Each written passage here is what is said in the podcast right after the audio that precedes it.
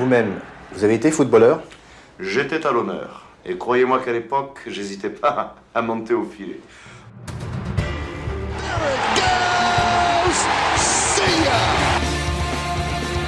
Touchdown!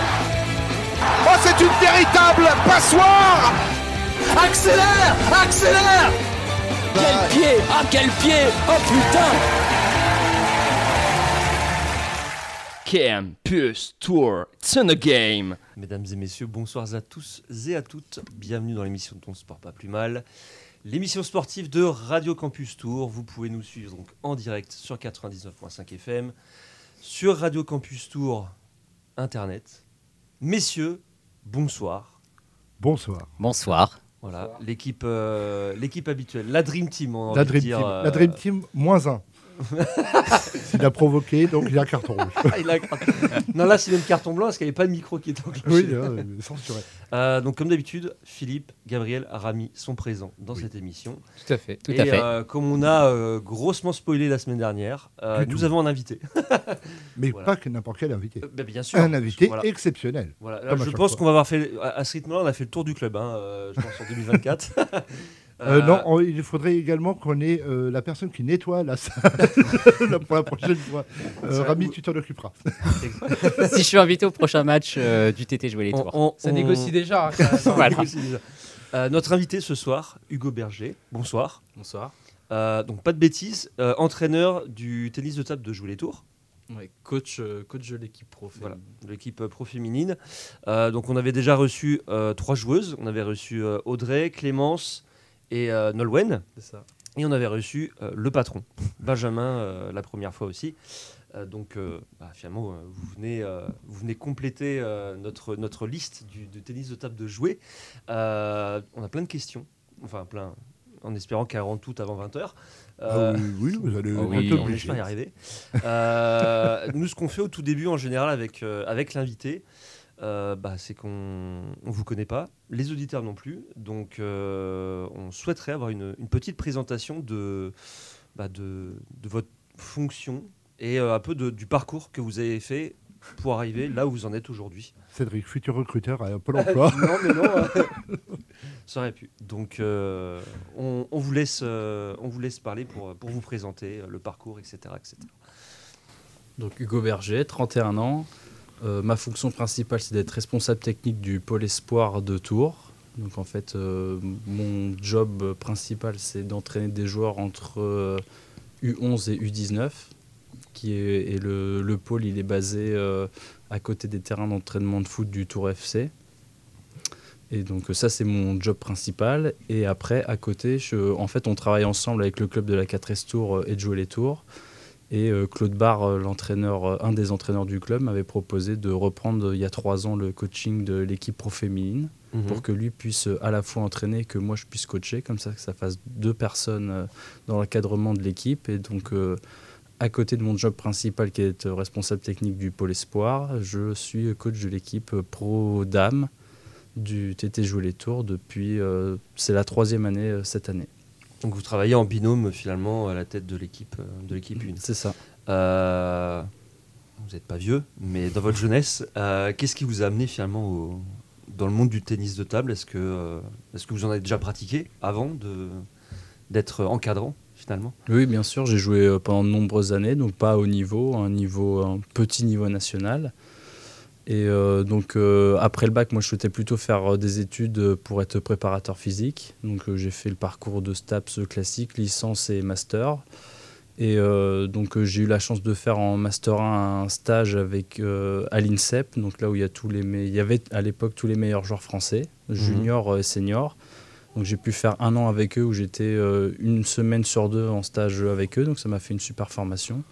Et après en master 2, euh, j'ai dû trouver un autre stage parce que je devais faire une, une recherche scientifique. En master 2, on doit faire une recherche scientifique et donc c'était pas possible sur des joueurs euh, de ce haut niveau. En plus, c'était en année pré-olympique, donc il ne se souhaitait pas que je fasse de recherche scientifique euh, cette année-là. Et donc euh, cette année-là, j'ai fait un stage avec le pôle espoir de Tours. Et donc je suis arrivé à Tours à ce moment-là, au moment de mon stage de master. Et puis après, de fil en aiguille, j'ai été embauché sur le pôle espoir et, et c'est parti comme ça en fait. Et au départ, je partais plus sur de la préparation physique et puis je me suis rendu compte bah, que je pouvais faire un peu les deux, et de l'entraînement et de la préparation physique. Mhm. Et puis ça ça m'a plu et après j'ai été embauché et c'est parti comme ça quoi. Euh, sans rentrer euh, en détail euh, dans, dans la vie privée, mais justement le fait d'être pas mal occupé dans sa vie professionnelle, est-ce que l'organisation est un peu compliquée avec sa, sa vie privée au départ ou finalement ça se fait, euh, ça se fait au fur et à mesure, ça en devient euh, facile après Parce que je pense comme Benjamin, ça prend pas mal de temps. Euh, donc du coup, voilà comment ça se, comment ça s'organise finalement tout ça. Avec la vie privée, c'est assez compliqué. On passe beaucoup beaucoup de temps à l'entraînement.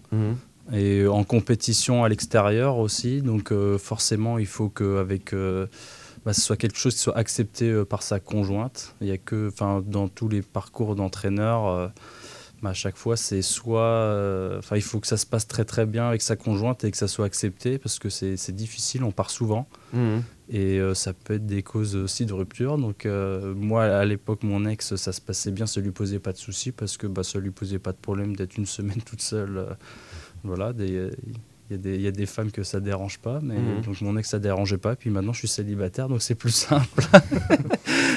Ça mais sera- oui, ça- ça peut, ça peut être Ouais. compliqué euh, à accepter. Donc après, le plus simple, c'est quand euh, on est entraîneur et que dès le départ, elle sait qu'on va être amené à être souvent absent, etc. Si Mhm. par contre, dans notre. euh, parce qu'il y a des entraîneurs qui vont être souvent sur place, et puis des fois, dans sa carrière, on peut être amené à un moment donné à bouger, soit pour aller entraîner dans une autre ville, Mhm.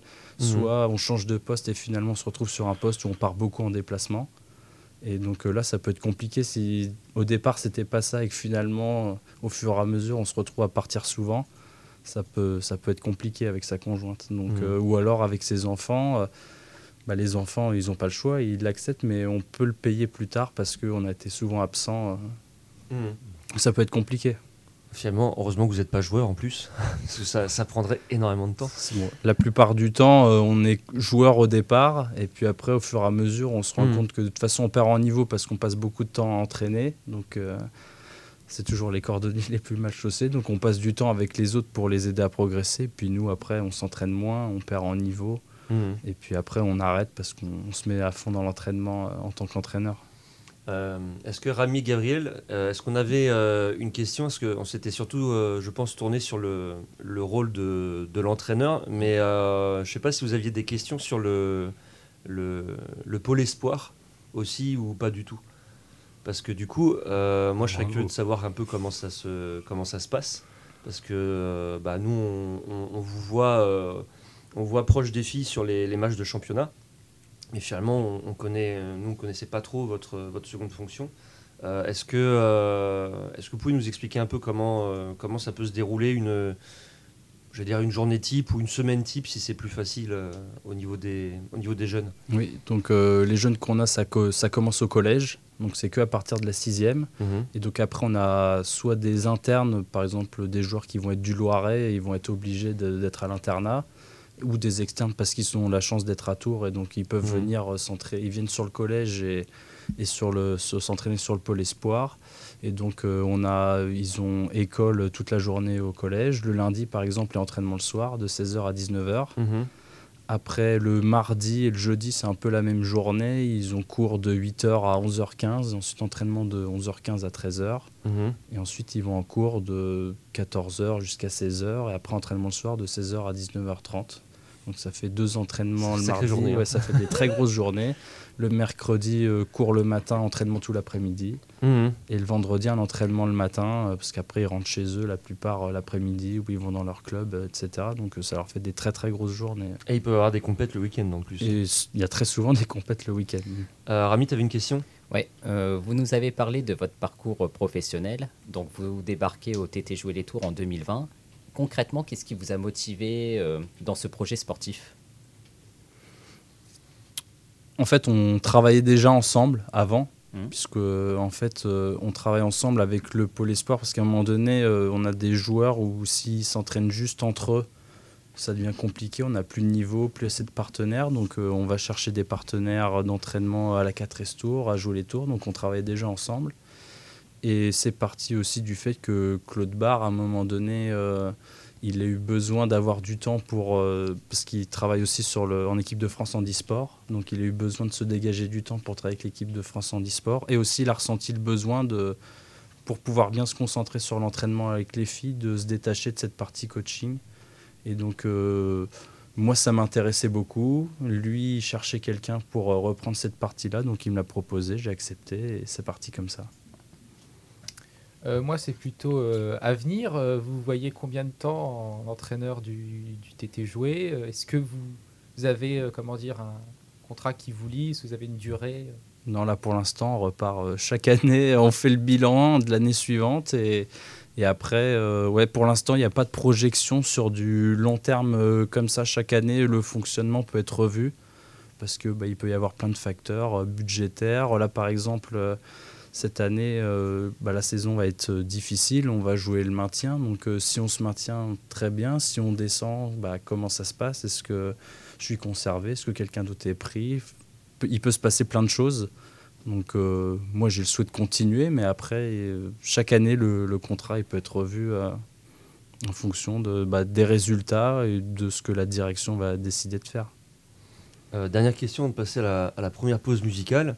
Euh, est-ce qu'on a besoin de diplôme ou est-ce que vous êtes diplômé pour arriver là où vous en êtes et, euh, qu'est-ce que c'est du coup euh, En quoi consiste Tu penses à une reconversion, Cédric? Non, non, non, non, mais euh, non, non, mais c'était pour dire évidemment qu'on n'arrive pas euh, comme ça, mais il y a forcément des diplômes. Mais euh, qu'est-ce que c'est du coup comme, euh, comme diplôme euh, qu'il faut décrocher s'il y a des jeunes comme ça? Donc moi c'est particulier. Au départ, je partais pour faire plutôt de la préparation physique, donc j'ai Ouais. tous mes diplômes de STAPS, licence, master 1, master 2, Mhm. et après pour l'entraînement c'est des diplômes d'État, donc on commence par le DGEPS, voilà, donc c'est un diplôme qui se passe, en une, c'est une formation d'un an, euh, avec euh, une alternance euh, avec euh, l'entreprise et de, la formation théorique. Et après, si on veut, on peut refaire une deuxième année en plus où ça s'appelle le DES GEPS.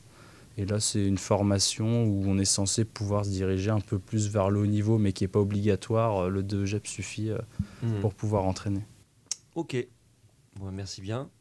On est parti pour la première pause musicale, Première pause musicale. choisie par notre invité, si j'ai bien compris. Bien sûr. Bien sûr. C'est Comme, pour tous les invités, ils ont le droit de, de choisir. Exactement. Et là, on va écouter donc euh, Doja Cat et Paint the Town Red.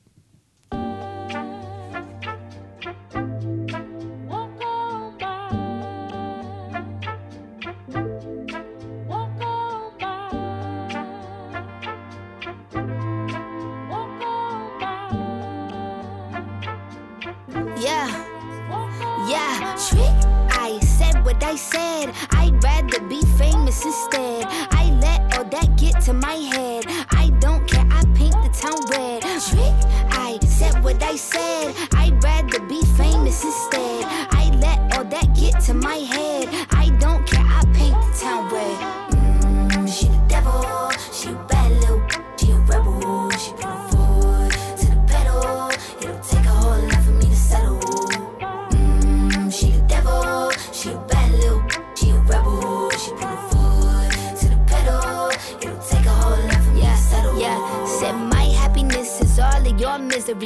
Put good all in my kidneys. This small gel don't come with no jealousy. My illness don't come with no remedy.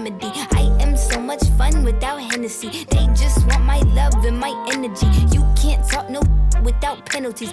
I'm in your if you send for me, I'm going to glow up one more time. Trust me, I have magical foresight. You gon' see me sleeping in courtside. You gon' see me eating ten more times. Ugh, you can't take this one nowhere. Ugh, I look better with no hair. Ugh, ain't no sign I can't smoke hair, Ugh, yeah. give me the chance and I'll Yeah. go there. Trick. I said what I said. I'd rather be famous instead. I let all that get to my head.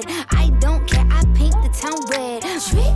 I said what I said. I'd rather be famous instead. I let all that get to my head.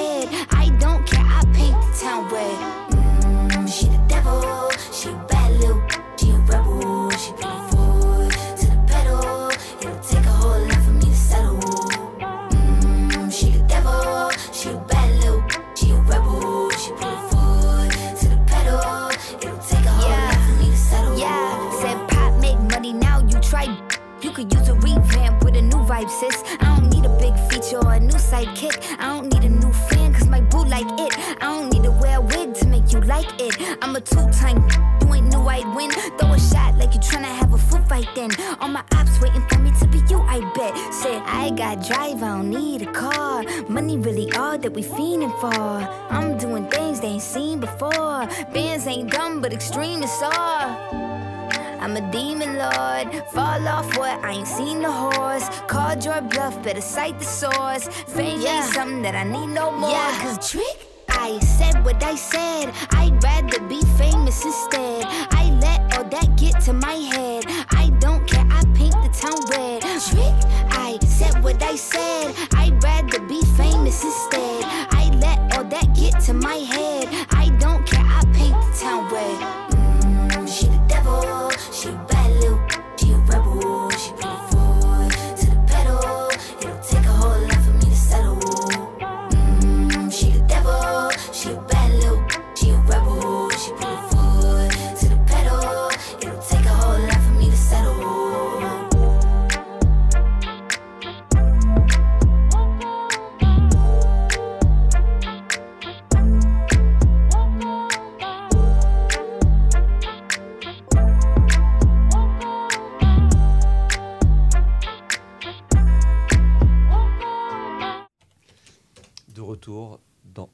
Plus mal, l'émission sur Radio Campus Tour qui parle de sport.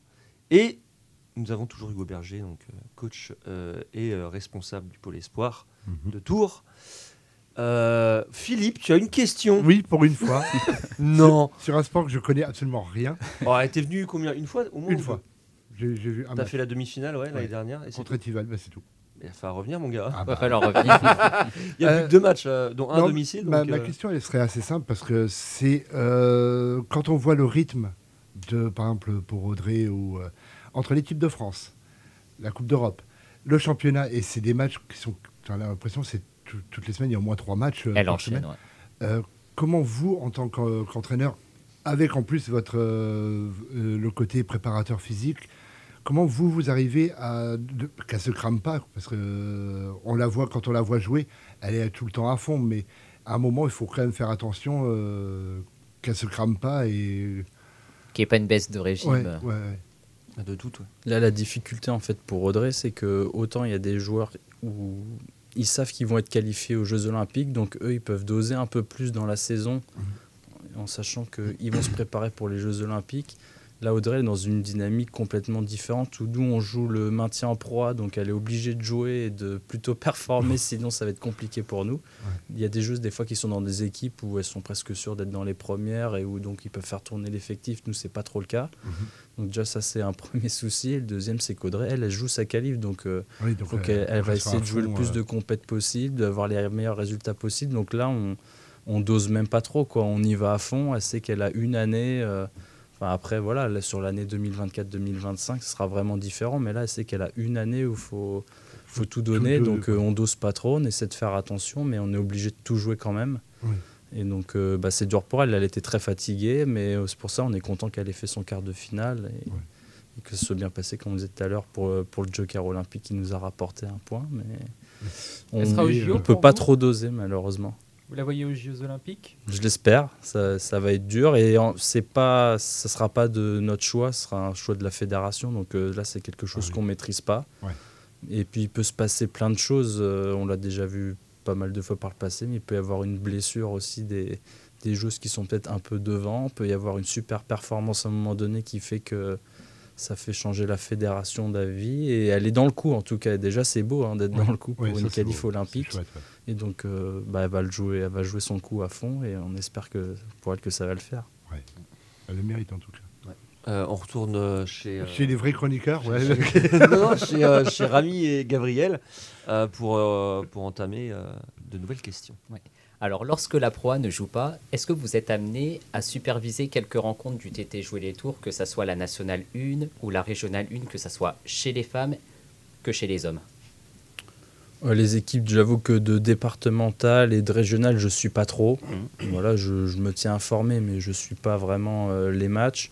Après, il y a l'équipe réserve de la pro euh, qui est en national 1 où là, je suis ce qui se passe déjà parce que je, les, je fais partie de l'encadrement au quotidien et puis forcément, je regarde ce qui se passe dans l'équipe réserve en tant que bah, de coach de l'équipe euh, pro. Je suis pas sur tous les matchs. hein. Il y, a- pas mal de matchs à l'extérieur et je suis pas sur tous les matchs à domicile non plus. Mais je suis les résultats et quand je peux, j'y vais. La dernière fois, bah, au dernier match, je me suis retrouvé à, à être en double coaching avec euh, un autre coach, bah, voilà, parce que j'étais présent et que j'étais disponible. Et ça n'a pas dérangé les filles. Donc j'ai même coaché sur la dernière rencontre, mais c'est pas mon rôle et d'habitude je le fais pas. Là, ça c'est ça s'est trouvé comme ça, mais donc voilà, je suis pas trop le niveau départemental, régional, un peu plus les équipes qui sont nationales, euh, national 3 garçons et euh, la N1 filles surtout aussi. Surtout que pour la N1 fille, elles sont sur une bonne dynamique. Elles sont sur 4 matchs sans défaite. Elles ont gagné 3 matchs. Elles avaient fait un match nul également contre Lyon. Euh, des fois, vous faites appel à elles euh, quand euh, il y a des matchs de pro à domicile. Je pense à Clément Chevalier contre QVI. Il y avait Héloïse Latour contre Poitiers. Qu'est-ce qu'elles apportent dans cette équipe au sein du groupe, que ce soit pour les entraînements ou pour la préparation physique? Déjà, une équipe type, c'est à 3, donc souvent pour les échauffements, on a besoin d'être 4. Et puis on peut aussi avoir une malade ou une blessée, donc on n'est pas à l'abri de ça. Donc la plupart du temps, on essaye d'y aller à 4. Quand c'est possible, quand c'est pas possible, on y va à 3 et tant pis, ça arrive pas très souvent, mais ça peut arriver, c'est plus au cas où. Donc euh, elles participent euh, à l'entraînement, donc déjà c'est bien pour elles parce que ça leur permet de jouer avec, euh, avec les joueuses pro. Euh, et, en- et ensuite, après, ce- ça leur fait une bonne formation aussi de voir ce qui se passe dans les matchs, de voir le niveau du dessus. Donc pour elles, dès qu'elles peuvent, c'est des expériences à vivre. Ce qui est difficile, en fait, c'est qu'il y a beaucoup d'écart entre la Nationale 1 et la, Pro. Là, c'est pour ça que le club essaye depuis plusieurs années de monter en Pro B pour qu'on puisse avoir euh, à l'avenir peut-être N1, Pro B, Pro A. Là, pour les filles de National 1, ce serait bien de pouvoir accéder à la Pro B, ça jouerait un petit peu mieux.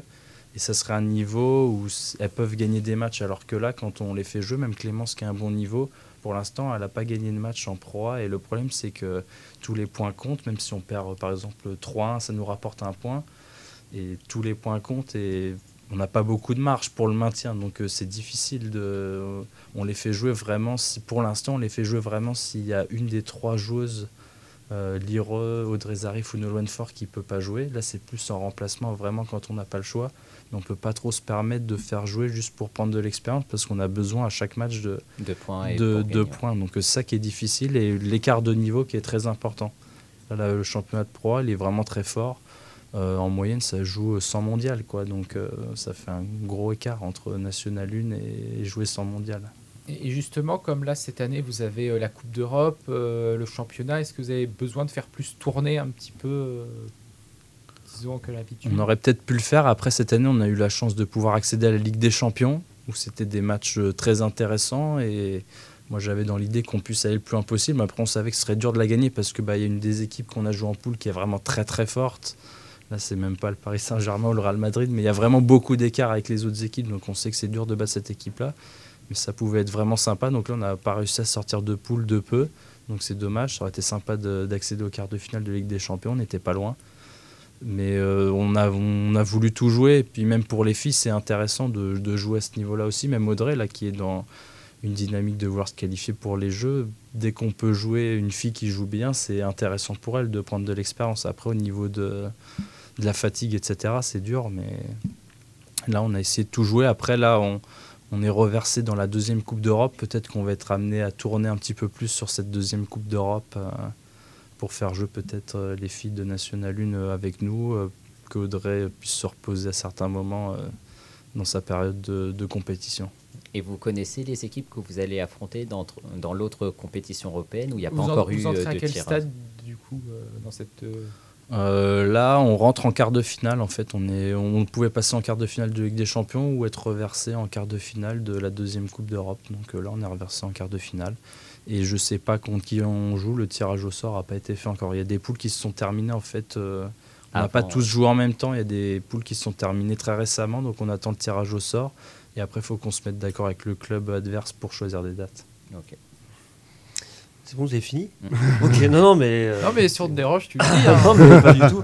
Euh, moi, je voulais euh, qu'on parle de, des séances euh, d'entraînement. Euh, comment, euh, comment ça se passe? Parce que bah, nous, on- malheureusement, les seules images qu'on peut voir à la télé, c'est euh, certainement celles du, bah, des, sports, euh, des sports collectifs comme le foot, le rugby, entre les séances vidéo, euh, les séances physiques, etc. Euh, comment ça se comment ça se construit dans la semaine euh, bah, Comment vous vous organisez Comment vous mettez en place euh, je vais dire, des, ateliers, des exercices, etc. Comment, euh, comment ça se prépare quelques jours avant une, rencontre de, de Pro A ou de, Ligue des Champions?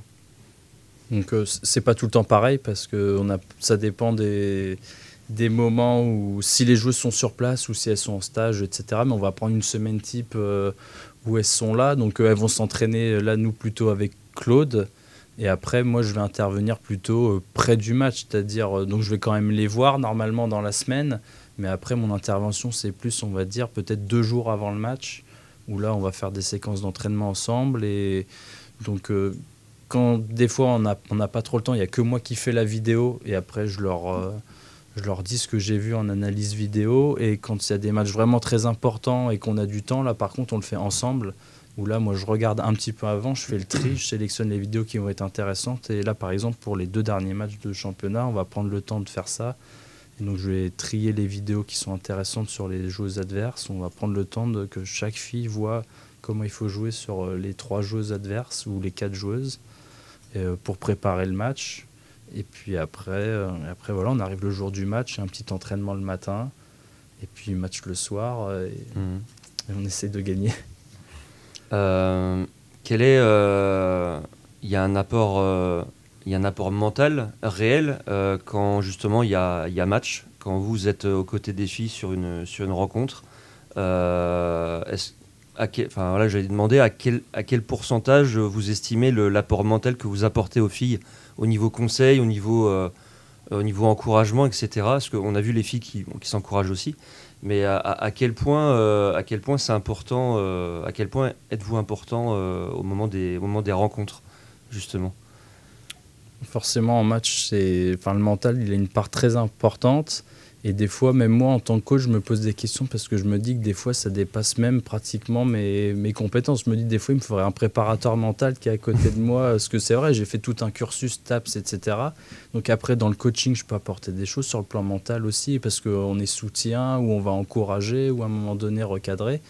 Mais des fois, il y, a- il y a des situations où, en tant que coach, tu peux aussi être un peu démuni parce que tu te dis, mais là, ça dépasse même euh, ce que je peux. hein, Parce que des fois, c'est pas en rapport vraiment avec la tactique. La technique, c'est vraiment euh, bah, parce que la joueuse se sent pas bien. Ou des fois, c'est pas, pas toujours évident. Des fois, euh, j'aimerais bien des fois avoir quelqu'un à côté de moi euh, qui est préparateur mental et qui peut aussi intervenir un peu, etc. Et euh, bon, on en parle souvent, mais le métier d'entraîneur et de coach maintenant, il est vraiment, large. euh, il est vraiment très large de plus en plus et, et il demande de plus en plus de compétences. Et moi, je le ressens vraiment des fois. où Je me dis, mais là, ça dépasse presque mon champ d'action, quoi. Mais on fait avec. Mais oui, c'est une part très importante et c'est pas toujours simple de répondre avec le bon ton et encore plus mots, avec ouais. des filles. Je pense qu'avec des garçons, j'ai pas encore coaché de garçons au niveau professionnel. Mais avec les filles, il faut bien peser chaque mot, c'est pas toujours ça. Euh, Rami, tu avais une question? Euh, oui, j'avais une question. À l'approche euh, d'un match de proie, vous les choisissez comment, euh, vos adversaires, et euh, comment vous faites euh, le choix, ben, par exemple, d'Audrey, Nolwenn ou Illy, pour euh, le choix de l'adversaire, notamment euh, Ah, Sur la feuille de match, quoi. Sur la Dans feuille de quel match. ordre, ouais. C'est par tirage au sort ou c'est vous qui choisissez euh, par rapport euh, au niveau de l'adversaire? Après, nous, il y a quand même une petite hiérarchie dans l'équipe où normalement c'est censé être sur le papier Lireux qui est la numéro une de l'équipe, après Audrey et après Nolwenn. Après, ça peut vraiment tourner, ça dépend des jours, des adversaires, mais on a une petite hiérarchie quand même dans l'équipe. Donc après, dans la composition, normalement, l'idée c'est quand même que ta numéro une, elle, elle finisse de jouer ses matchs en première.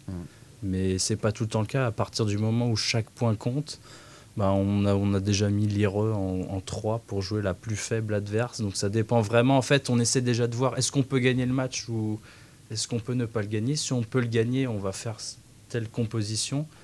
Et si on peut ne pas le gagner, on va plutôt essayer de mettre notre joueuse la plus forte sur la moins forte. Alors que si c'est un, euh, un match que tu peux gagner, bah, tu vas plutôt essayer de mettre ta plus forte sur la plus forte et ainsi de suite. Donc ça dépend vraiment. Déjà, on essaye de voir est-ce que le match on peut le gagner ou on peut pas le gagner, est-ce qu'on prend des points? Et après, l'idée c'est de mettre. euh, bah, on essaie de voir la compo que va faire la- l'adversaire. Bah, on, on voit les compositions qu'il a fait avant. On sait un peu ce qu'ils veulent faire et on se trompe pas très souvent. Ça, ça peut arriver, mais On s'est rarement trompé sur les compos qu'on a voulu faire. Après, ça ne veut pas dire qu'on gagne le match. Mais souvent, on essaie de voir ce que va faire l'adversaire et on essaie de mettre la joueuse où on a le plus de chances de gagner pour, euh, pour que ça rapporte des points. Ah, c'est ça en fait. Alors, moi qui suis plongiste aussi, il y, a un- côté tactique justement au niveau des placements. Parce que euh, même nous à notre niveau, euh, en face, tu as 4 joueurs, tu n'en affrontes que 3. Donc c'est très tactique et euh, bah, effectivement, à tout niveau, même en pro, en pro B, c'est bah, voilà, du calcul. Quoi. Et, même en général, je suppose que c'est le cas, quand vous mettez votre joueuse numéro 1, il y a des chances qu'en face, ça soit exactement dans le même ordre. Et après, bah, c'est euh, C'est qui tout c'est double, 50-50. quoi. Donc euh, c'est que c'est. Ouais, ça. Il y a un Sou- côté euh, tactique. Souvent, quoi. quand on a.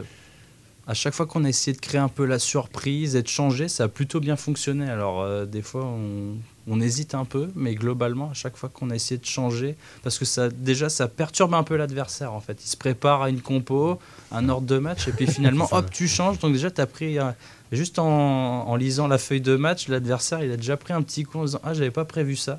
Parce que la feuille, elle est vue. euh, elle est vue euh, Elle, ouais, elle sort 45 minutes 45 avant le minutes, match. Et donc, des fois, on voit la tête des joueuses où elles Ah. font Ah, non, ça, Prenez l'ascendant des- psychologique déjà avant le. Ouais, il y a un petit match. ascendant qui peut se créer à ce moment-là parce que l'autre, ils...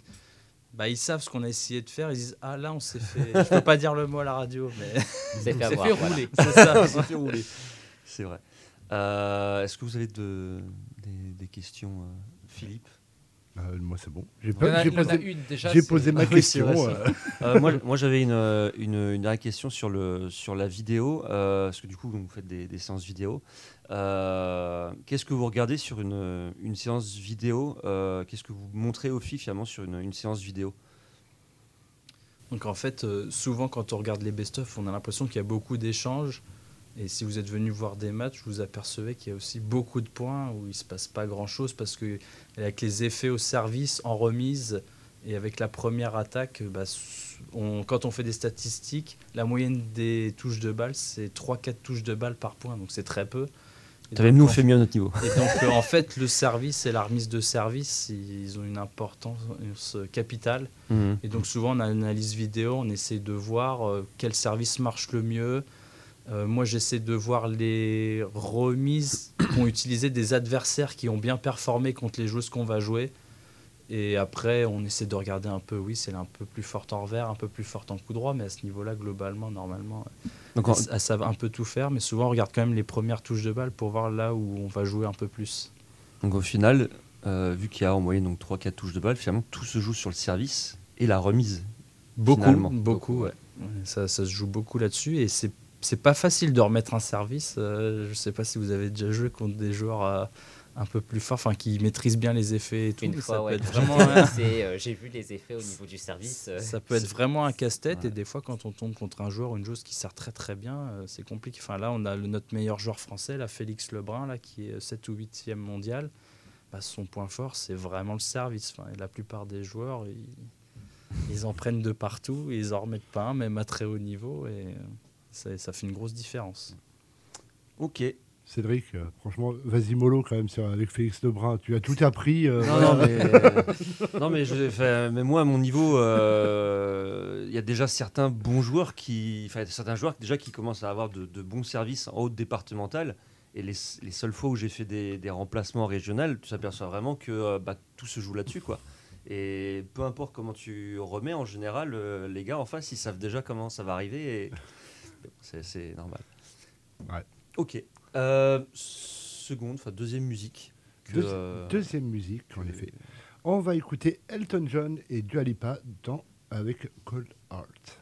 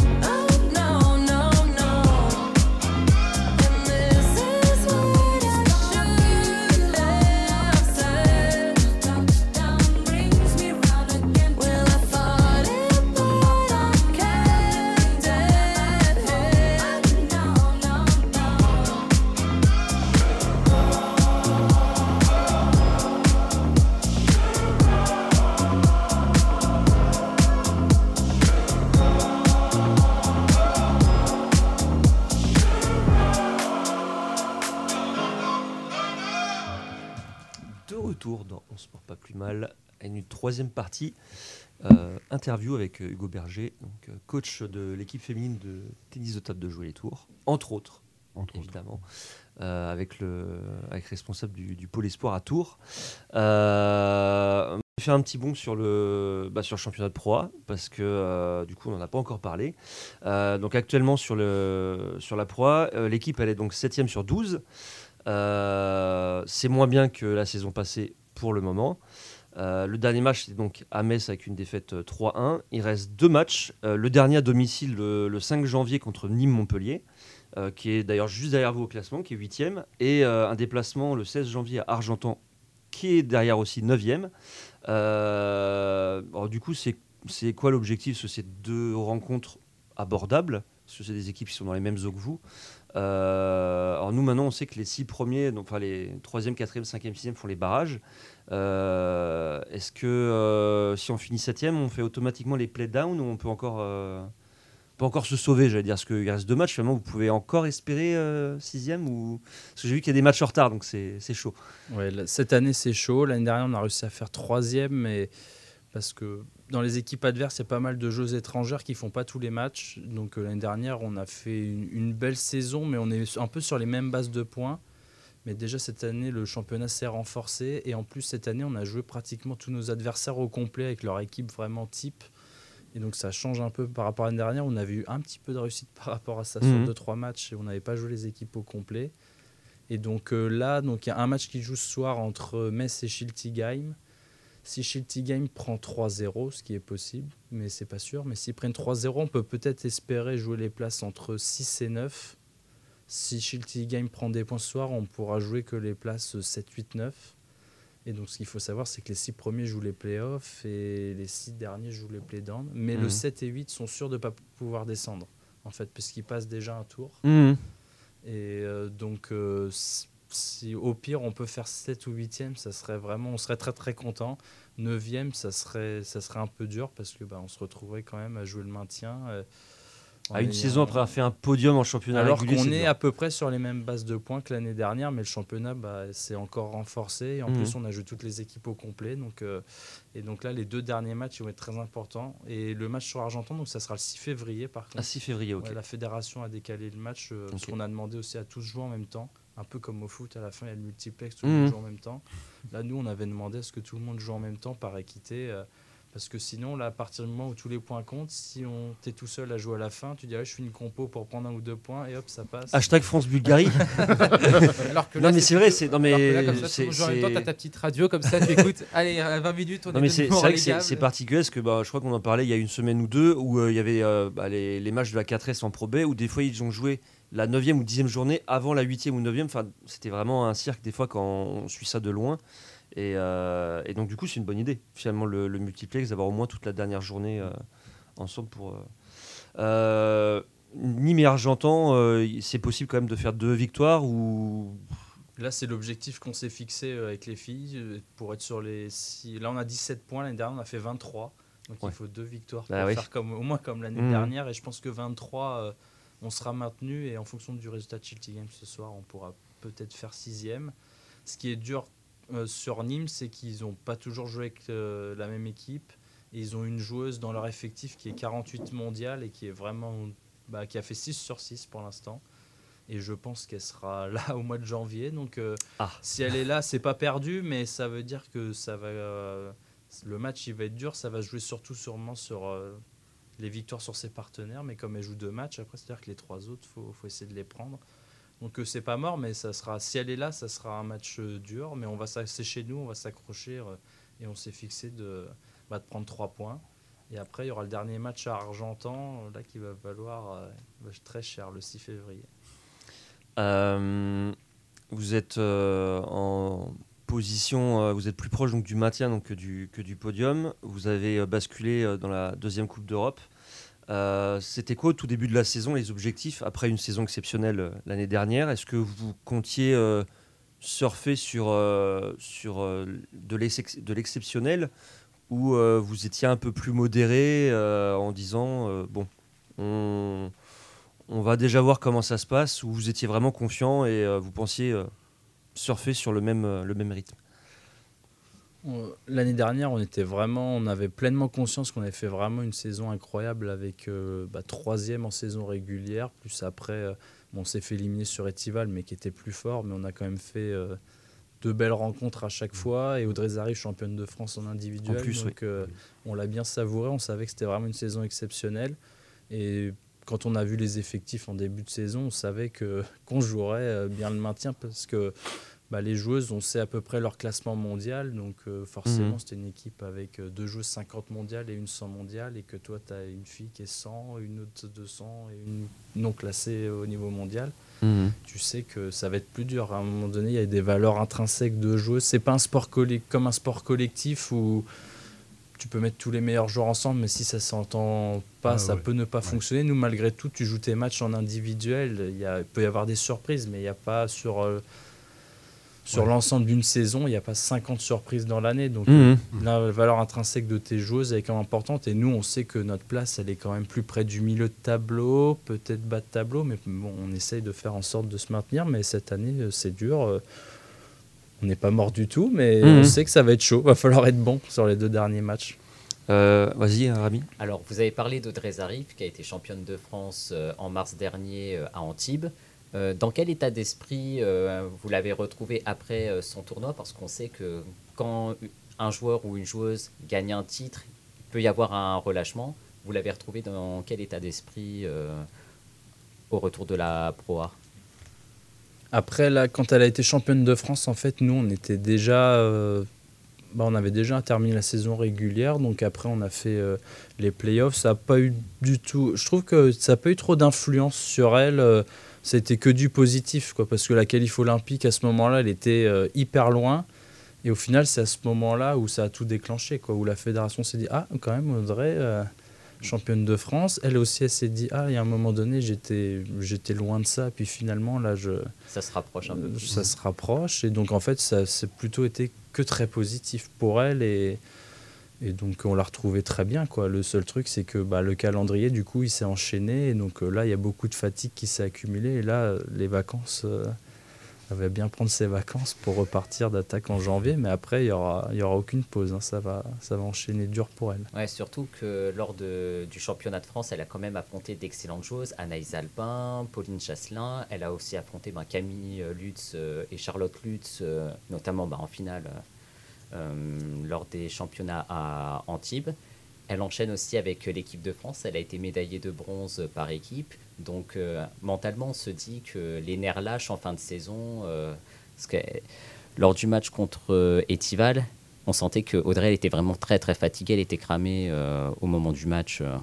Oui, oui. Puis, donc, il y a les matchs et puis aussi euh, tous les transports. Quoi. Là, on n'est pas comme dans le foot ou la NBA où tu prends ton jet et tu rentres. Et là, c'est tu y vas deux heures avant, t'attends. Et puis, s'il n'y a pas de retard, enfin, le- vraiment, euh, là, moi, je l'ai fait un petit peu. Là, j'ai fait quelques déplacements, euh, soit avec les jeunes, soit avec euh, Audrey cet été un petit peu. C'est vraiment très, très dur. Déjà, même moi, rien qu'en tant que coach, c'est très dur de se remettre des voyages, mais là, quand tu es joueuse et que tu joues et que tu te déplaces tout le temps en avion, etc., ou les trains, vraiment, c'est ça qui tue, en fait. C'est tous les temps de, transport euh, qui sont vraiment euh, très, très durs à digérer à chaque fois. Donc, euh, bah, on fait avec. Elle n'a pas trop le choix, il n'y a pas de solution miracle. Après, il y a plein de choses qui peuvent se faire en termes de récup, mais tu minimises la fatigue, mais il n'y a pas de pilule magique.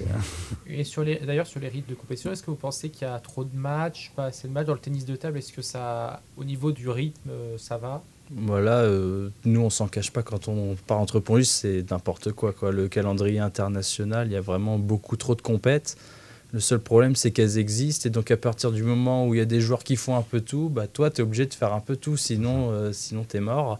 Mais le calendrier, il est fait comme ça. Et donc, euh, bah, là, tu joues toutes les compètes. Euh, le seul problème aussi, c'est que c'est malgré tout, c'est les clubs qui, qui payent les joueuses. C'est pas le circuit international qui, qui fait gagner de l'argent aux joueuses. Là, c'est vraiment. Là, il y a le, un des meilleurs joueurs français, Simon Gauzy, qui a fait un tweet là-dessus où en gros, euh, bah, même en étant euh, 20 ou 30 mondial, il a perdu de l'argent euh, sur sa saison ou gagné je un tout ouais. petit peu grâce à quelques compétitions vraiment qui sont pour les tout meilleurs.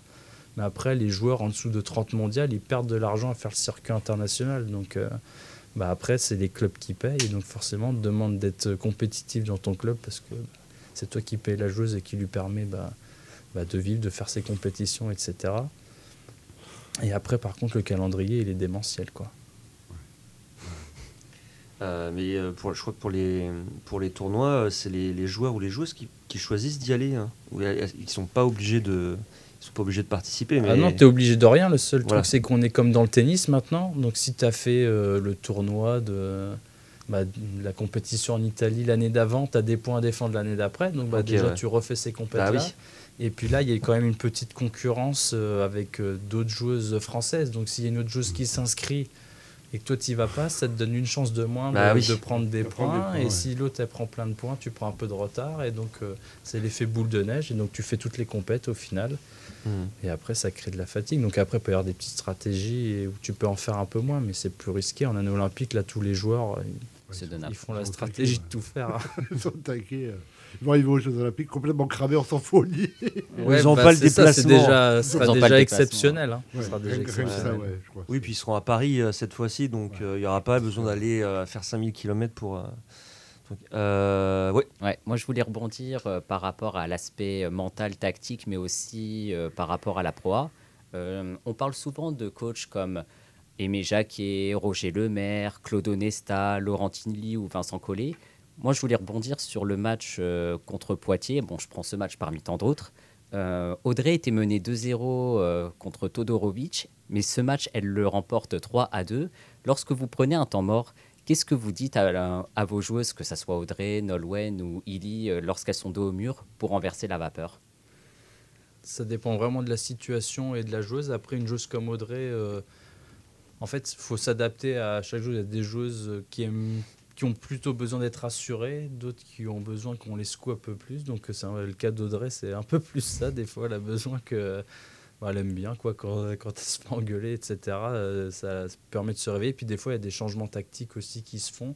Parce que, euh, soit parce qu'on a prévu quelque chose et ça fonctionne pas, soit parce qu'on a prévu quelque chose et en fait ça fait 2-7 que tu es en train de pas le faire quoi. Donc tu lui dis bah là par contre maintenant il y a 2-0 donc euh, si tu le fais pas après c'est 3-0 et puis au revoir. Donc euh, des fois c'est juste lui dire bah là ça fait 2-7 que tu fais pas le truc qu'on avait prévu au départ. Et voilà. Donc mais ça dépend vraiment. Des fois c'est tactique. Des fois c'est c'est psychologique. Donc euh, ça dépend vraiment de la situation. Mais c'est un mélange des deux souvent. Souvent tu prends 10-20 secondes pour euh, remettre la tête à l'endroit, puis après, hop, tu remets un ou deux conseils tactiques, et puis après, tu repars comme ça. Et puis aussi, le temps mort, il casse un peu la dynamique euh, de l'adversaire. quoi. Donc, euh, des fois, on peut jouer super bien, et puis finalement, il y a un temps mort en face, ça casse un peu pendant une minute, puis après, ça change la dynamique du match, et puis après, il suffit de gagner un set, et ça relance tout. hein. Souvent que quand vous prenez un temps mort, notamment contre Poitiers, ben celui-ci avait fait mouche parce que moi j'étais présent au match. Audrey était menée euh, 2-0, elle revient à 2-2 et elle gagne euh, son match euh, 3-2. Au final, vous gagnez euh, 3-7 à 0. Bon, un résultat qui reflète pas euh, le contenu du match parce que vous aviez été en 5 jeux pour euh, les trois joueuses, que ce soit Nolwenn, Illy euh, et Audrey. Mais durant ce match, on passe par toutes les émotions, notamment moi, parce que je me dis, Audrey elle est menée 2-0, elle va peut-être perdre le match et au final, elle le gagne. Des fois, on se dit que les temps morts que vous prenez, ben, c'est un coup de poker gagnant. Oui, oui, après, des fois, on prend ce qu'on appelle des bons temps morts et ils ne fonctionnent pas. Des fois, on le prend à un mauvais moment et puis ça marche. Il n'y a, pas vraiment de vérité. Après, oui, il y a quand même des timings où on le sent un peu plus. Où le plus, la situation la plus dure, c'est quand ton joueur ou ta joueuse mène, là, faut sentir le moment où c'est l'autre qui est pas loin de repasser devant, où là, faut vraiment couper pour essayer de garder l'ascendant et rester devant et pas laisser la situation euh, pourrir et laisser l'adversaire euh, revenir sur toi. C'est là où c'est le plus dur. Après, quand tu es mené, bah, souvent tu le prends, tu dis bah là, faut prendre parce qu'après, maintenant, ça va être trop compliqué si je prends trop de points de retard. Mais c'est plus dur à l'inverse, des fois, les situations où c'est toi qui mènes. De prendre un temps mort, euh, fois, quand vous avez rien à dire, voilà. Parce que tu pas loin de gagner, il faut terminer le match. Euh, C'est plus dur à l'inverse que quand tu es né 2-0, tu plus grand chose à perdre. quoi. Et au final, ben, le temps mort que vous avez pris contre Poitiers, ben, ça a été décisif parce qu'elle gagne son match et après, ben, ben, le TT Jouer les Tours remporte la rencontre 3-7 à 0. hein. Qui dit que vous auriez gagné sans ce temps mort décisif euh, Parce que des fois, euh, dans la tête d'une joueuse, on se dit mener de 0, le match peut nous échapper et Audrey retrouve les ressources nécessaires pour aller gagner ce match. Aussi, on dit que le sport, euh, comme le tennis de table ou autre, c'est 70% de mental et 30% d'intelligence euh, tactique.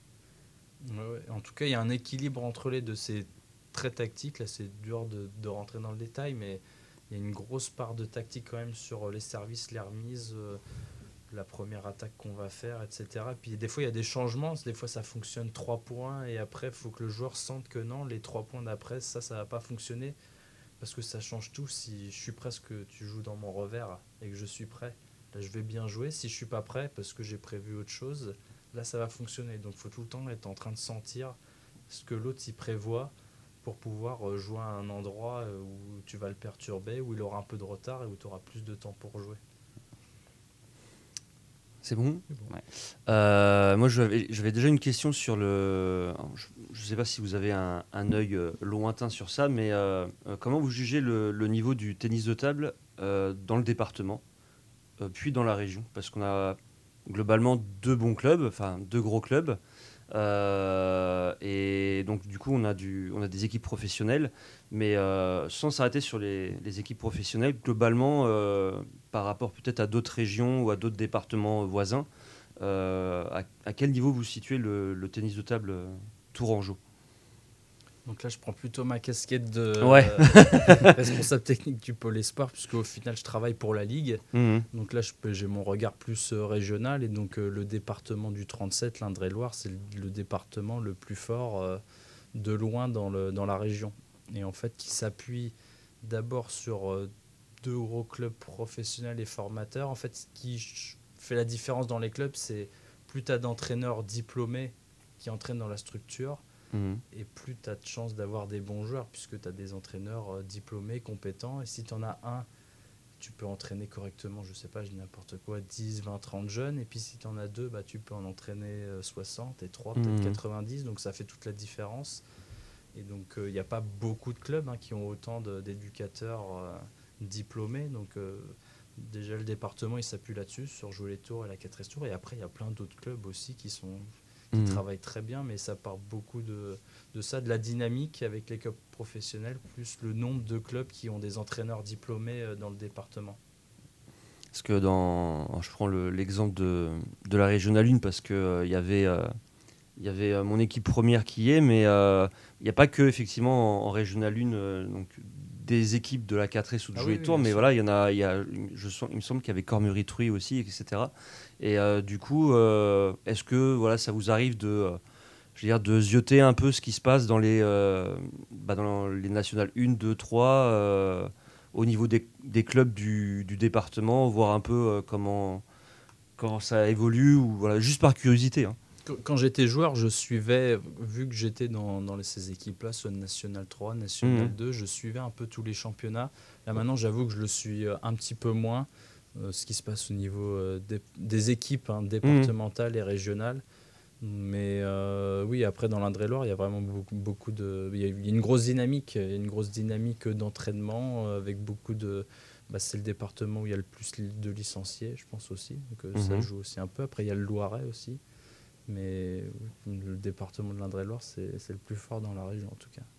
Voilà, donc si Euh, C'est pas ce qu'on entend dans d'autres sports, hein, hein. Chers- étudiants euh, tourangeaux, vous avez entendu, le tennis de table est meilleur en Indre-et-Loire que dans les autres euh, départements de la région. dans le donc Loiret. venez jouer. Et dans le Loiret aussi. Dans le Loiret, c'est un Oui, très c'est bon loin. département aussi. T'as entendu Gabriel, maintenant tu sais ce que tu peux faire. Euh, on, va, on va encore plus reculer, et, euh, pour les 2-3 minutes qui nous restent, encore plus reculer et, même quitter le monde du, du tennis de table. Euh, Est-ce que, euh, est-ce que vous suivez euh, d'autres sports euh, que le tennis de table dans votre vie? Est-ce qu'il y a d'autres sports qui, euh, qui, vous fait, euh, qui vous fait vibrer ou qui vous a passionné euh, avant ou encore maintenant? Ouais, je regarde beaucoup de sports. Alors après, je suis pas spécialiste de tous les sports, mais Nous non plus. dès qu'il y a l'équipe de France de hand qui joue, je regarde. Le foot, je, je suis, je suis pour l'équipe de Lyon, donc je suis En de moins ouais. en moins malheureusement. Ah ouais, là, cette année, de- Un pronostic pour ce soir Et ils vont gagner, j'espère. Ah, ils, ils- Nantes, ils ont, ils ils ont gagné les deux derniers Là, matchs ils de sont sur championnat, une bonne donc ça va. dynamique là, donc euh, mais non, là, le foot, non, je, je suis quand même pas mal le foot, même le parcours euh, du PSG en Ligue des Champions, etc. Je Qui va vite s'arrêter, hein. Euh, contre Sociedad, pas sûr, non. Le MMA un petit peu aussi, euh, Mhm. j'avoue, je regarde un peu, je suis pas spécialiste et puis les, les combats sont tard, mais quand il y a des Français et euh, c'est à des heures raisonnables, je regarde un petit peu. Donc Mhm. je suis euh, pas mal de sport euh, aussi. Euh, pour les, les Jeux Olympiques donc, qui se déroulent euh, en France euh, l'année prochaine. Ah bon? Ouais. Incroyable, on n'entend pas parler. Euh, pareil, est-ce que les JO c'est quelque chose euh, bah, que vous prenez le temps de regarder, un peu toutes les disciplines, etc. Est-ce que euh, qu'est-ce que vous pensez finalement de, de, de ces JO entre bah, ce qu'on disait, euh, les places trop chères, euh, enfin tout ce qui Les était un peu autour, voilà, les Est-ce qu'on va faire top 5 au classement des médailles comme le- Par exemple, parce qu'on a reçu effectivement Alain Géant, qui était euh, le, le responsable du département euh, olympique, euh, le, qui disait clairement qu'ils avaient un peu abusé. Euh, 80 médailles, Voilà. c'est faisable pour la bah, France. au, au ping, ça paraît un peu compliqué, je suppose, au niveau mondial, rien qu'avec euh, les Chinois en face. Mais voilà, globalement, qu'est-ce que, qu'est-ce que vous attendez de ces Jeux Olympiques euh, et pas que tennis de table? Bah là, je ne sais pas si vous avez vu l'interview de Florent Manodou, mais je reprends totalement ses propos. C'est-à-dire que à la limite, les objectifs des 80 médailles, pourquoi pas mais ils ont tout changé, ils ont mis des moyens juste deux ans avant les Jeux. C'est ça. que Voilà, c'est ce que pas disait deux ans aussi. avant les Jeux. Donc euh, là, je peux que euh, reprendre ses propos et dire que bah, c'est ok, c'était bien, mais c'était il y a 10 ans. Si on voulait performer à Paris là, peut-être que ça fonctionnera euh, s'ils continuent à mettre les moyens pour euh, la prochaine Olympiade ou celle d'après. Mais là, les 80 médailles, elles me paraissent vraiment super loin. Et il y a plein de sports en plus où l'athlète où pourrait y avoir beaucoup de médailles, mais finalement on n'est pas si performant que ça. Donc euh, ça va être compliqué. Après, moi je suis très heureux, je vais participer à la fête, les places sont chères, mais bon, moi j'ai. Je vais y aller, j'ai pris mes places. Oui, c'est que c'est ça la- m'a coûté un bras, mais c'est pas grave. mais ça. je participerai quand même à la fête. J'ai un peu peur des transports et tout ça, je sais pas à quoi m'attendre. Ah, déjà les transports qui Bah, augmentent au- aussi. autour Déjà, de- en fait, c'est une épreuve métro, olympique. Techniquement, celle des spectateurs, c'est l'épreuve des Autour transports. de Ils sont Paris, j'avoue que j'ai un petit doute au niveau des transports. Ça me fait un petit peu peur pour y aller, mais euh, parti, je suis très Euh, content qu'on ait les Jeux à Paris. C'est quand même une. la- Euh, sera la seule fois où on sport, aura euh, l'occasion. hein. Voilà. Tout Sera le monde regarde, mais après en termes de médailles, euh, je pense qu'on fera un bon résultat. Souvent, les pays qui, a- qui sont hautes font des bons résultats, mais pas à hauteur de 80 médailles, ça me paraît. Nous sommes la France, faut pas oublier. Et on, on serait capable d'être les premiers à rater euh, en tant qu'hôte aussi. C'est possible, mais on n'aurait qu'on- que ce qu'on mérite. Bah oui. Est-ce que, est-ce qu'au final, euh, parce que on, on en a tous euh, déjà parlé, euh, même euh, le mois dernier quand, euh, quand Alain Jahan est, est venu, est-ce que justement euh, on s'y prend pas, on s'y prend euh, clairement trop tard? Ouais. Euh, Est-ce que rien qu'au niveau euh, tennis de table, ça se, ça, ça se voit ou ça se voit pas euh, de, de se dire on s'y est pris un peu, un peu tard. Ben, nous, en tennis de table, finalement, on a beaucoup de chance que là, avec euh, bah, les frères Lebrun, je pense que vous en avez Oui. entendu parler, et voilà, on a deux, deux jeunes joueurs qui sont vraiment extraordinaires, et donc euh, bah là, la fédération, elle a aidé un petit peu leur parcours, mais c'est pas grâce forcément à tous les moyens qu'ils ont mis. Ça a participé, mais là, on a la chance ils- de voir leur euh, éclosion à ce moment-là, et on Ouais. peut espérer forcément. Après, il y en a un des deux frères qui est dans le top 10 mondial, l'autre Mhm. qui joue top 20. Donc, euh, on peut espérer, sachant qu'il n'y a que deux joueurs par pays euh, qui le font. Il n'y aura que deux Chinois, deux Japonais, deux Coréens. Donc, euh, on peut vraiment espérer en tennis de table faire quelque chose aux Jeux Olympiques. Donc, euh, mais ça, c'est une chance extraordinaire, quoi. Et c'est vrai que bon, globalement, dans le sport euh, français, euh, avec les Jeux Olympiques qui arrivent, finalement, il n'y a pas eu vraiment de plan ou de programme dans, dans toutes les sections sportives euh, plusieurs années à l'avance pour se dire là, il y a les JO, euh, voilà, on y va, euh, on, on cherche euh, de nouvelles progressions pour cartonner. quoi. Il n'y a, rien qui a été fait dans ce sens-là. Il y a eu des choses, des petites choses qui ont été faites, mais là c'est plus les moyens qui ont été mis sur les deux dernières années sur les joueurs qu'on a là, en l'occurrence bah, les frères Lebrun, Mhm. peut-être Simon Gauzy en garçon, les filles, ça va être vraiment plus dur. Après on a un double mix qui peut peut-être peut-être faire quelque chose, mais là les moyens en fait c'est ça finalement c'est sur les deux dernières années où il y a plein de moyens qui sont mis sur ces deux joueurs exceptionnels qu'on a, mais ça peut peut-être fonctionner. Ça mais peut peut-être ramener une médaille, quoi. Même si ça. on, on peut espérer en tout cas. Moi j'ai pris mes places. J'espère que j'ai toutes les demi-finales. S'ils sont en demi-finale, j'y serai. Oui, donc il faut que le tableau soit euh, un petit peu euh, avantageux pour euh, voilà, qu'ils affrontent pas trop tôt les Chinois, Ouais, peut-être. euh, voilà. Pas trop tôt les Chinois, mais encore, on ne sait pas, mais souvent ils sont prêts quand même. Les Chinois sont Oui, aux Olympiques. Eux, pour le coup, Ils les ouais. préparent pas, Eux, pas ils ont deux ans à préparé, l'avance. ouais. Voilà. Donc bien sûr, on verra, euh, on verra les frères Lebrun et Audrey euh, aux Jeux Olympiques, bien évidemment. On espère. On espère. ouais. Euh, 20h01, est-ce que tout le monde a fini? Bah oui. Oui. Et bah ce sera tout pour nous alors. Merci euh, Hugo Berger d'être venu euh, parmi nous euh, sur, sur, ce, sur ce- faire cette interview de Noël. Euh, donc on vous retrouve euh, de- début janvier. C'est quand euh, le match? Moi j'ai noté le 5 janvier Ouais, contre C'est ça, le 5 janvier contre Nîmes, 19h30. 19h30. Euh, ça tombe un, euh, Un vendredi. Un vendredi. Vous n'avez pas de jour fixe finalement?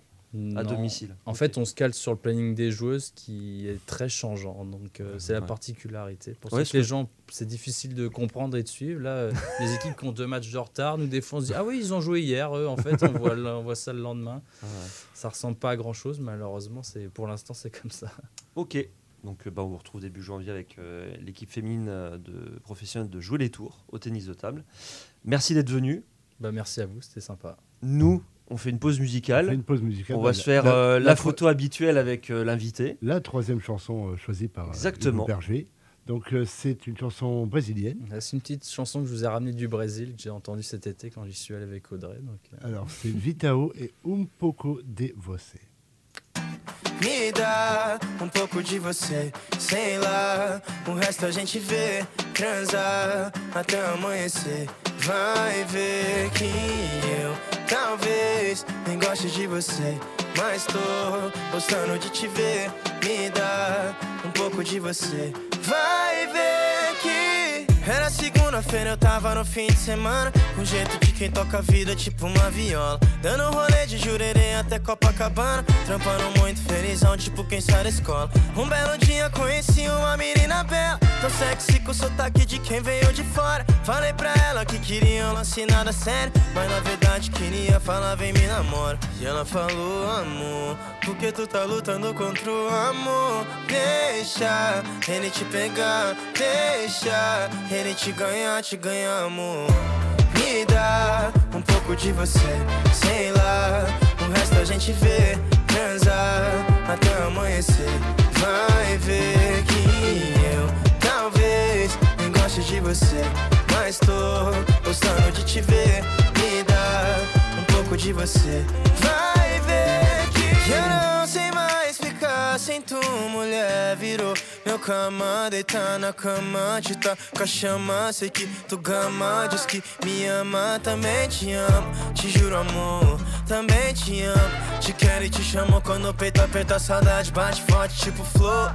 Ou quando a vontade faz um pote virador. Ei. E ela falou, amor, porque tu tá lutando contra o amor. Deixa ele te pegar, deixa ele te ganhar. Que eu prometo tu não vai se arrepender. Eu prometo que eu nunca vou te prender. Deixa ele te pegar, deixa ele te ganhar, te ganhar, amor.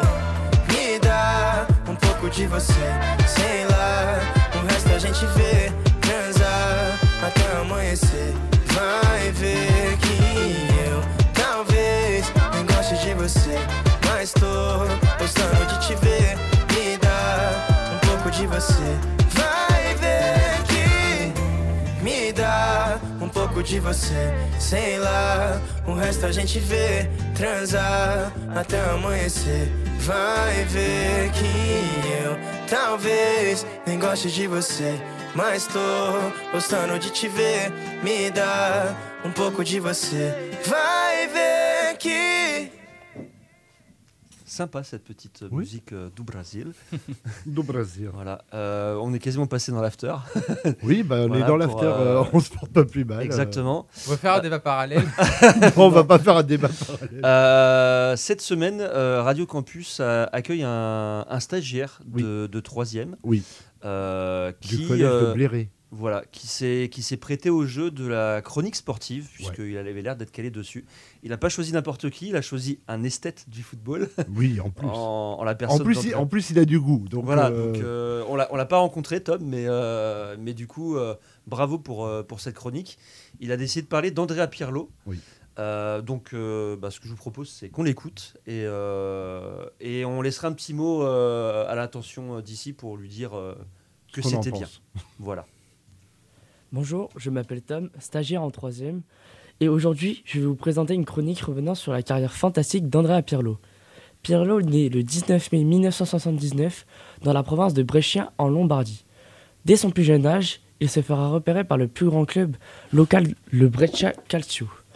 Il fera de très bonnes performances au point qu'en 1995, à l'âge de 16 ans, il disputera son tout premier match en professionnel au poste de milieu offensif en meneur de jeu appelé aussi numéro 10. Entre 1995 et 1998, il jouera 49 matchs qui lui permettront de signer à l'Inter Milan. Il ne convaincra pas dans la capitale Lom- Lombardie et se fera donc prêter à la Regina en 1914 où il fera d'assez bonnes performances. C'est alors qu'après trois ans passés à Milan, il décida de retourner dans son club formateur, le Breccia Calcio, où il y passera se- six mois seulement. Pour l'info quand même, ce n'est pas, par hasard que l'Inter le prête. L'Inter trouvait particulièrement mauvais le joueur italien au poste de numéro 10, à cause de son manque de qualité athlétique. Quand l'Inter le prête à Breccia, l'entraîneur actuel est Carlo Mazzone. Ce dernier va comprendre que Pirlo doit jouer en tant que numéro 10 et se l'est appelé aussi tricartista. Quand en plus Pirlo partira, il sera remplacé par Guardiola exactement au même poste que lui. Ce poste n'est pas anodin pour, pour Guardiola, qui- vu qu'il y jouait lui aussi au Barça sous forme de MDC. En Espagne, ils avaient déjà découvert ce poste, mais ne l'avaient pas encore nommé, ce, que- l'Italie va faire. Fin de la petite parenthèse, je reviens à ma dernière phrase. Et ce- c'est alors qu'après trois ans passés à, à Milan, il décida de retourner dans son club formateur, le Breccia Calcio, où il y passera six mois seulement. Pour cause, l'AC Milan, rival de l'Inter et second club de la ville milanaise, avait transmis une offre que Pirlo accepta à son plus grand plaisir. Il signera là-bas au mercato hivernal 2001. Chez les Rossoneri, Pirlo écrira la plus belle page de sa carrière et du club. Pendant dix ans, Pirlo organisera le jeu des Milanais en tant que milieu assez reculé, voire même devant le bloc défensif qui le fait monter et descendre. C'est ce qu'on appelle plus communément un regista. À ce poste, Pirlo va tout exploser et libérer son vrai potentiel. Jouant plus de 400 matchs avec les Rouges et Noirs, il remportera tous les plus beaux trophées de ce sport, que ce soit avec la sélection italienne où il gagnera la Coupe du Monde 2006, en finale face à un autre génie du ballon, le fantastique Zidane, ou avec son club avec lequel il ira ramener chez lui deux Ligues des Champions en 2003 puis en 2007, deux championnats d'Italie en 2004 et en 2011, une Coupe d'Italie en 2003 et une Super Coupe d'Italie en 2004 et en 2011. Pirlo était un joueur ex- exceptionnel qui faisait briller à ses coéquipiers comme Sidorf, Shevchenko, Inzaghi, Kaka et j'en passe. Il partira librement à l'été 2011 chez l'ennemi turinois à la Juventus où il remportera 4 championnats italiens d'affilée entre 2012 et, de- et 2014. Il perdit une finale de Ligue des Champions en- en 2015 face au grand FC Barcelone du trio Messi, Suarez, Neymar où, là encore, dans cette équipe bianconeri, il sera le métronome du milieu de terrain. Il finira sa légendaire carrière aux États-Unis en MLS au club de New York City où il y prendra sa retraite en 2017. Très grand joueur sur Andrea Pirlo. Alors peut-être qu'effectivement Tom l'a pas, euh, peut-être pas connu ou en tout cas sur la fin de, de sa carrière, mais c'était euh, un magnifique, euh, Joueur. un magnifique joueur qu'on a un peu sous-estimé euh, bah, dans cet effectif milanais qui avait énormément de stars, Rui Costa, Shevchenko, Kaka, euh, Sidorf, etc. On ne parlait jamais de lui.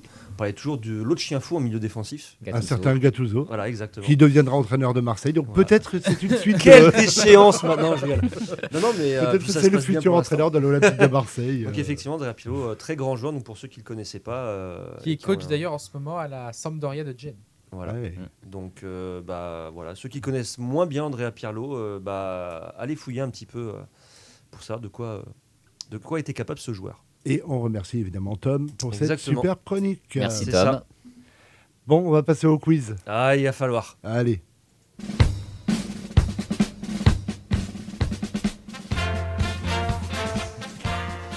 Je l'ai pas celui-là, par exemple. Consonne, Voilà. Voyelle, consonne, voyelle, voyelle, consonne, Longtemps. Z. quatre lettres, pas mieux. Le quiz. Ah, il nous fait plaisir celui-là. Ah, Il m'avait pour- manqué celui-là. J'avais presque manqué. Ça celui-là. faisait longtemps que je l'avais pas oui. Ça, C'était pour Noël, c'était pour te faire de- plaisir. T'inquiète pas, la semaine prochaine, t'auras aussi ton cadeau de Noël. Bien, petit, petit quiz, hein, on va se faire plaisir avant de, de partir pour, les, pour Noël, tout ça. Avec euh, des petites questions, il faut trouver celui qui n'a pas été, donc euh, selon la discipline. Et la première question, c'est quel coureur n'a pas été champion du monde de cyclocross? Et on va commencer par Cédric. Quel champion n'a pas été champion Alors, tu as cette, cette proposition, et chacun votre tour, et vous ne devez pas vous tromper, évidemment. Alors, Il y en a un as- qui n'a jamais été champion. il y en a un qui n'a jamais été champion du monde. Donc il y a Jean Robic, Adrie Van Der Poel, Tom Pitcock, Mathieu Van Der Poel, Jacques Anquetil, Wout van Aert ou Lars van der Haar. Euh, Tom Peacock. Il a été champion du monde. Bien joué. Voilà. Gabriel. Moi, j'aurais fait jouer Hugo en deuxième quand même. hein. Non, je mets Gabriel parce Je que je... même pas des noms. Moi, je il faut Remercions quand même après. l'entraîneur du TT Joué qui est encore là pour Voilà, quiz. qui est le hein. premier, hein, qui est le premier à rester. hein. Euh, Vanderpool. Lequel Euh, Ah oui, il y en a, oui, il y a les deux, c'est vrai. je- Oui, Mathieu, bah. je vais dire Mathieu. Mathieu, il est champion du monde actuel. L'autre Van Der Poel. Son père, donc Adrie, oui, il a été Ça champion aurait pu du être monde. le piège. hein. Non. Hugo. Wood van der Hart. Alors, Van Wout Aert. van Aert a été champion du monde. Il, reste qui là dans les trois? Ah, Il reste, euh, reste Jacques Anquetil ou Lars van der Haar. En gros, toi, tu as une bonne réponse. hein, du Donc il y en avait sept et là il y en a plus que deux. Euh, il y avait Jean Robic Et Jean Robic. Il y en a trois. Et ben Jean Robic. Jean Robic, premier champion du monde de Ah. Alors Gabriel, c'est à toi. Alors, du coup, c'est soit Anquetil, soit. Soit c'est Anquetil, soit c'est Lars van der Haar. Eh ben, Anquetil. Eh ben, c'est raté. Eh ben voilà. Allez. Yes Jacques Anquetil n'a jamais été champion du monde de... Non, ni, ni sur route, ni euh, en Ok. cyclocross. Bien, donc Gabriel, tu perds un point. Je passe à l'orange. Tu passes à l'orange. Et Classique en ce moment. hein. Oui, oui. Et pour la deuxième question, tu vas, tu vas déjà, tu vas commencer, tu auras l'honneur de commencer. Quel boxeur n'a pas été champion du monde des poids lourds? Alors, tu as Mohamed Ali, Joe Lewis, Mike Tyson, Léon Spinks, Franck Bruno, Georges Carpentier ou Vitaly Klitschko. On va dire Mike Tyson. Mike Tyson a été champion du monde, bien joué. Mohamed Ali. Mohamed Ali, évidemment. Hugo. Tu peux les redonner Alors, il y avait euh, donc il y a Joe Lewis, Léon Spinks, Franck Bruno, Georges Carpentier ou Vitali, Vitaly Klitschko. Klitschko? Klitschko a été champion du monde. J'aurais dit le Carpentier. Eh ben pas du tout, parce que Mince. Georges Carpentier était français et il avait perdu, donc et c'était it. dans les années 20. Donc, euh, Ah oui, bah ça va, euh, j'étais pas là. Mais tu perds quand même. Ouais, ouais, ok. Tu passes à l'orange. C'est pour avoir ouvert euh, ma bouche sur euh, Gabriel qui était Sur l'orange. Karma. Donc le troisième, donc ce sera Rami, Hmm. et tu vas pouvoir commencer sur une magnifique question de quel golfeur n'a pas remporté les Masters d'Augusta? Oula. C'est là où il remporte la veste, La veste verte, verte, c'est ça la veste verte. Donc, est-ce que Tiger Woods, Jon Ram, Hideki Matsuyama, Bernard Langer, Jack Nicklaus, Severiano Ballesteros ou Rory McIlroy? Bah, Tiger Woods. Tiger Woods l'a remporté, bien joué. Ram. Jon Ram l'a gagné cette année. Ballesteros. Ballesteros l'a remporté, bien joué. Il me reste quoi là? Il te reste McIlroy, Nicklaus, Langer ou Matsuyama? McIlroy Pas du tout. Merci Gabriel le- d'être venu. c'est un des rares qui lui reste euh, C'est le- encore, c'est- je crois. il, il- il poursuit et en gros, il a une malédiction sur ce tournoi. Alors le je suis étonné qu'il y ait un japonais qui ait gagné parce que ça, ça, doit- ça date ou c'est. Ça date de 2021 ou 2020. Ah oui, donc c'est Ouais, récent. C'est récent, ouais. D'accord. Vous suivez vraiment le golf. Hideki Matsuyama. oui, Non, j'ai- non, en plus, j'avais regardé hasard, parce hein, que. Ah non, là il y, a du- il y a du hasard, mais je, là, je connaissais juste Augusta parce que il- au, au vainqueur ils remettent la veste verte. Il y a une veste verte dans le- et c'est eux qui, en fait, voilà, ils rentrent dans, le club privé. Voilà. Donc, euh, Éliminé. éliminé donc Gabriel. Merci d'être venu. Au revoir. Tu prendras ta boîte de jeu offerte par Radio Campus Tour. Euh, donc, pour cette euh, quatrième question, quelle équipe anglaise n'a jamais remporté le Championship, donc la deuxième division? Et en- alors, comme proposition, il y a Notts County, Derby County, Bradford Park Avenue, Manchester United, Millwall FC, Oldham Athletic ou Preston North End. Et on commence par Hugo. Manchester. Manchester a remporté la- le, champ- le Championship. Bien joué. Euh, moi, je veux dire le club que personne n'aime en Angleterre, parce que j'ai vu ça sur Canal. Millwall. Millwall a été champion. Derby. County. Derby County, bien joué. Tu peux en donner. Alors, il y a Notts County, Bradford Park Avenue, Oldham Athletic et Preston North End. Le dernier. hein. Preston North End, oui, a été champion. Euh, Bien joué. Je sais que Bradford est monté. Alors, est-ce qu'ils ont fini Moi, je dirais Bradford, mais je sais pas s'ils ont. Eh ben pas du tout, Oh, puisque euh, Bradford Park Avenue n'a jamais. Ils ont été vice-champions. D'accord, je savais qu'ils étaient montés, mais. Et d'ailleurs, c'est le plus haut qu'ils ont été dans leur dans l'existence du club, parce que maintenant ils sont en sixième division. Oh, d'accord. Philippe, il me semble aussi que Newcastle a été champion en 2010 euh, en Championship. Euh, il me semble, mais comme ils n'étaient pas dans la, la liste, Question je n'ai pas. Ouais. On n'a pas la Comme- réponse. Moi, je me rappelle parce qu'il y avait euh, la génération. euh, Oui, ils qui sont redescendus voulait- une fois. ouais. Et Preston North End est entre guillemets connu pour les fans de David Beckham, puisqu'il a fait passer une saison quand euh, Alex Ferguson lui a dit va te muscler un peu. Donc la finale va se jouer entre Welcome Hugo to hell, et euh, entre euh, Hugo et Rabis. Qui, euh, Voilà. Vous, Non, on euh, peut pas perdre contre un invité. Ah, ça serait, ça serait Allez, Rami, tu dois défendre, plus, je euh, réponds que au hasard l'instant. c'est- Ah, c'est le fruit du hasard. Rami, Et- tu dois défendre les couleurs pour- de Radio Campus Tour là, euh, quand même. Et pour cette dernière question, quel sauteur à ski n'a pas remporté le tournoi des quatre tremplins? Ouh. Alors, Pas de chance, je suis spécialiste. euh, ça, ça tombe Euh, super bah bien. voilà. Allez, Rami. Donc, vous avez comme proposition Matti Nikanen, Adam Kazunu- Kazuyoshi Funaki, Simon Hamann, Wolfgang Loetzel, Thomas Morgenstern ou Hubert Neuper. Et on va commencer par Hugo. Bien sûr. Facile. Malish Malish euh, l'a remporté. Bien joué. Alors, tu peux me reciter. euh, Oui, bah, ça va. oh, euh, tu les notes. Là, hein. c'est éliminé. Là. Là, c'est- ouais. Nikanen, Funaki, Hamann, Loitzel, Morgenstern ou Neuper. Neuper. Neuper l'a remporté, bien joué. Morgenster. Morgenstern l'a remporté, bien joué. Euh, L'asiatique. euh. Oui, alors, ça, ça, c'est très Ah, ça, c'est pas assez précis quand Là, même. là, je, suis désolé, non, je n'accepte pas ça, monsieur. Vos avis politiques, non.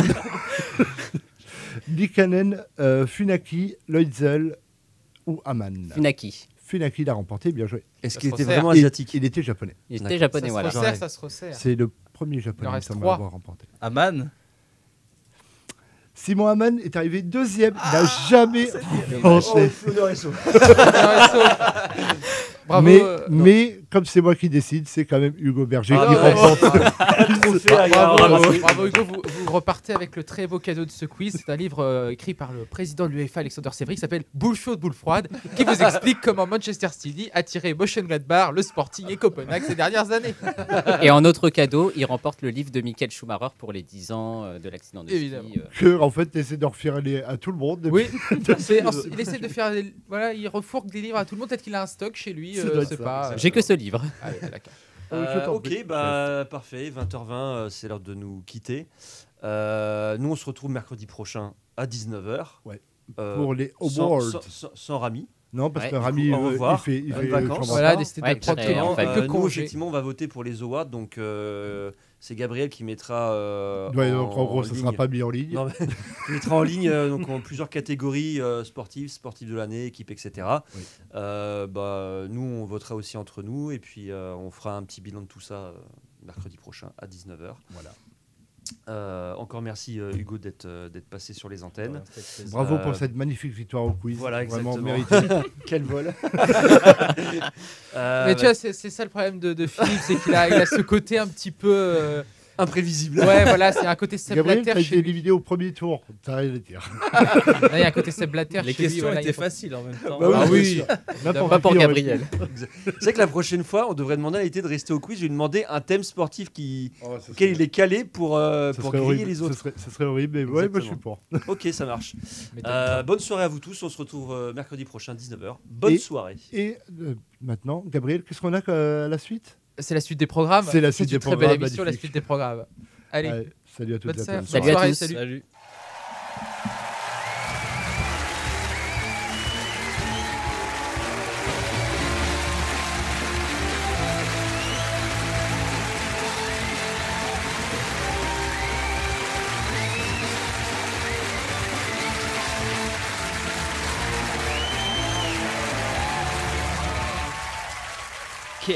Campus Tour, it's in the game.